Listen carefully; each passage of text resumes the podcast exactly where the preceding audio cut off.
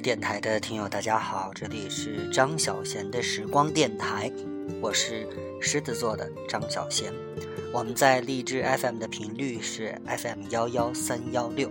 如果你也喜欢我的节目，或者想让其他的朋友听到的话，欢迎你把我的频率推荐给他们，幺幺三幺六。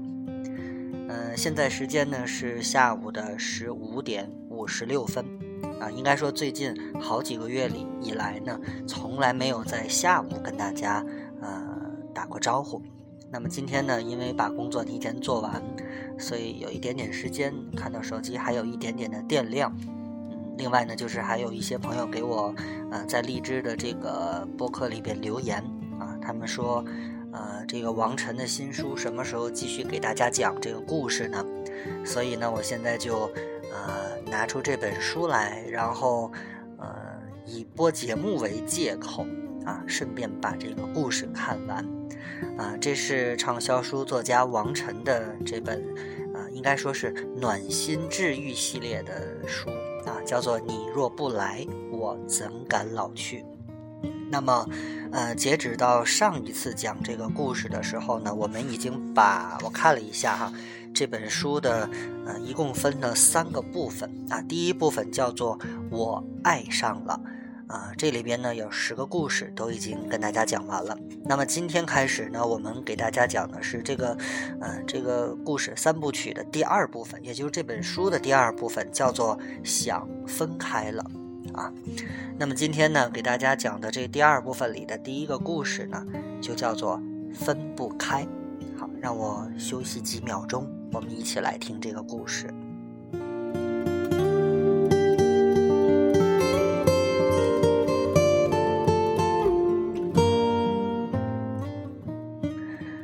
每个人都会听到过某一对爱人分开又和好，和好又分开，反反复复，没完没了，好像永远都无法好好在一起，也永远都无法彻底的分手。好像他们一辈子就只能这样纠缠不休，永无尽头。这样的故事，可能就发生在你们身边的朋友身上，也可能就发生在你们自己身上。故事的主人公，他和他就是这样。两人在一起并不容易，先是她有男朋友，她等着。后来，自幼被祖母带大的他，又因祖母过世回了老家。祖母临终前又把一个女孩托付给他。他单身的时候，他又有了别人，是有些狗血，但又是事实。好在那个女孩自己拿定主意要跟他分开，他当然一口同意。所以两人才有了机会在一起。一开始，两人都想着，在一起之后要怎样怎样，要一起旅行，一起找一家咖啡店看书喝咖啡，要一起做饭，一起刷碗，要一起养一条狗。计划这件事儿总是充满着希望，感觉特别的美好。可是计划总是不及变化。他们两个人在一起的第一个礼拜，就吵了一架。男孩有点小小的洁癖，总是觉得女孩刷的盘子不够干净。他每每刷洗完，男孩总要再刷洗一次。女孩忍耐了几次，说：“啊，还是忍不住跟男孩吵了一架。本来也只是提一嘴，但是男孩说，女孩连男孩有洁癖都不知道。女孩又说，刷个盘子。”男孩都不放心，还在一起干什么？于是，他们大吵了一架。后来呢，他们养了一条狗，小狗需要教导，尤其是上厕所的事情，适当的打骂总是需要的。可是，每一次小狗在地板上拉屎，女孩总要拦住。于是，一个月之后，小狗依然没有学会在固定的地方。拉屎，所以后来男孩便不顾女孩的阻拦去打骂小狗。女孩骂男孩没有爱心、残忍无比。男孩觉得女孩无理取闹、不可救药。于是，他们又吵了一架。女孩过生日的时候，朋友送了她一缸小金鱼，她很喜欢。可是男孩不知道鱼的记忆只有七秒钟，吃过饭也会忘记，不知道什么叫吃饱。后来，女孩出差了一个礼拜，男孩每天都按时喂鱼，只是不知轻重，喂的很多，生怕金鱼饿着。女孩出差回来的时候，所有的金鱼都吃的撑死了。于是他们继续大吵。是，都是一些不算大的事情，甚至还有更小的事情。男孩有男孩的洁癖，女孩也有女孩的强迫症。就像《老友记》里的莫妮卡一样，只要换了新的床单，女孩一定要把带商标的一角铺在右下方。但是男孩很随意，女孩说了好几次，男孩都觉得这是件微不足道的事情，也就没有在意。只要男孩铺床单，总会让女孩生气。但就算吵吵闹闹，两人也都是床头吵架床尾和，也没有过什么太大的风波，也算安然无恙的相处了下来，并且相处到了第五年。各自的朋友经常会听到他们的抱怨：男孩抱怨女孩小肚鸡肠、蛮不讲理；女孩抱怨男孩粗心大意，却还要事无巨细的瞎操心。也许是负能量积压太多了吧。再后来，他们会吵着吵着就大打出手，女孩总是将男孩的两条手臂咬到见血，男孩也会用力的推女孩，甚至抱起女孩摔到床上。有那么几次，他们想过分手，可是，一想到这么多年都过来了，也都忍一忍，又过去了。可是，和好之后，吵架的频率却变得越来越高，以至于他的一句话，他的一个眼神，都会让两人怒发冲冠，大吵一架。他们分明是那么相爱，却又总在想方设法的彼此伤害。发展到后来，女孩不允许男孩跟任何异性单独接触，哪怕是再寻常不过的一条问候短信，也会让女孩大发脾气。昔日，男孩觉得女孩讲话直白是可爱，如今，男孩也开始越发不能忍受女孩句句带刺，不留余地。终于有一天，女孩跟男孩提出了分手。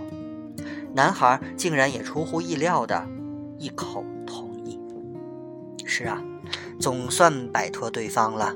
他们各自都过了一段无人吵闹的安静生活，每一天都仿佛过得特别快乐。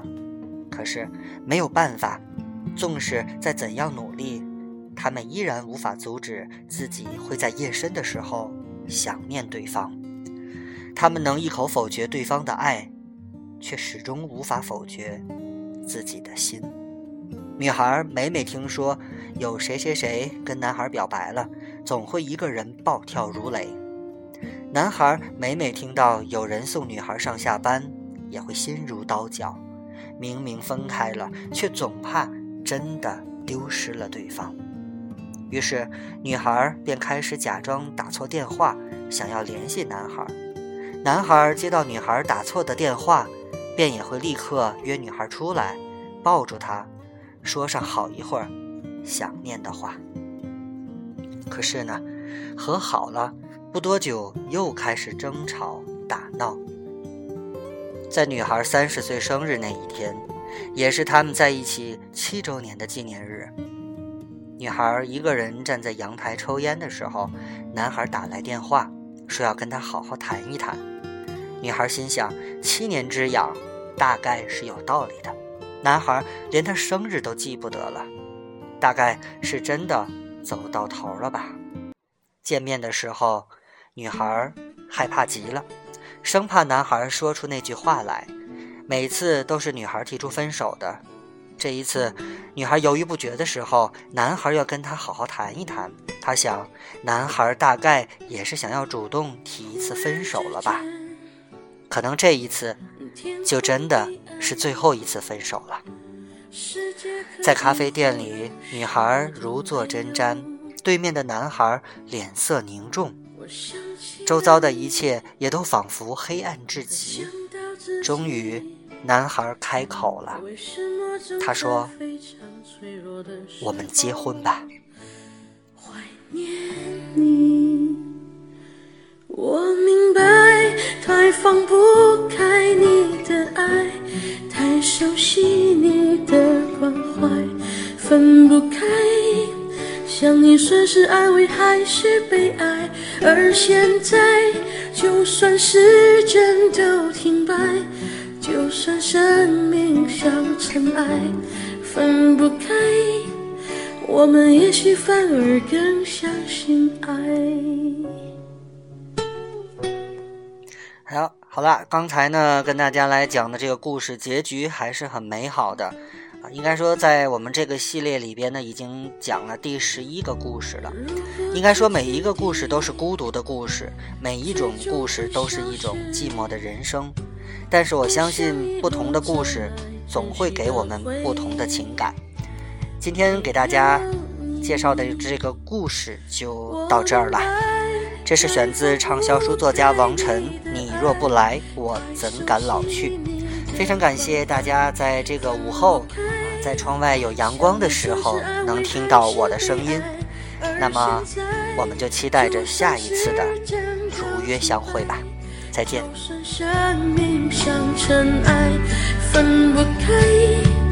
我们也许反而更相信爱。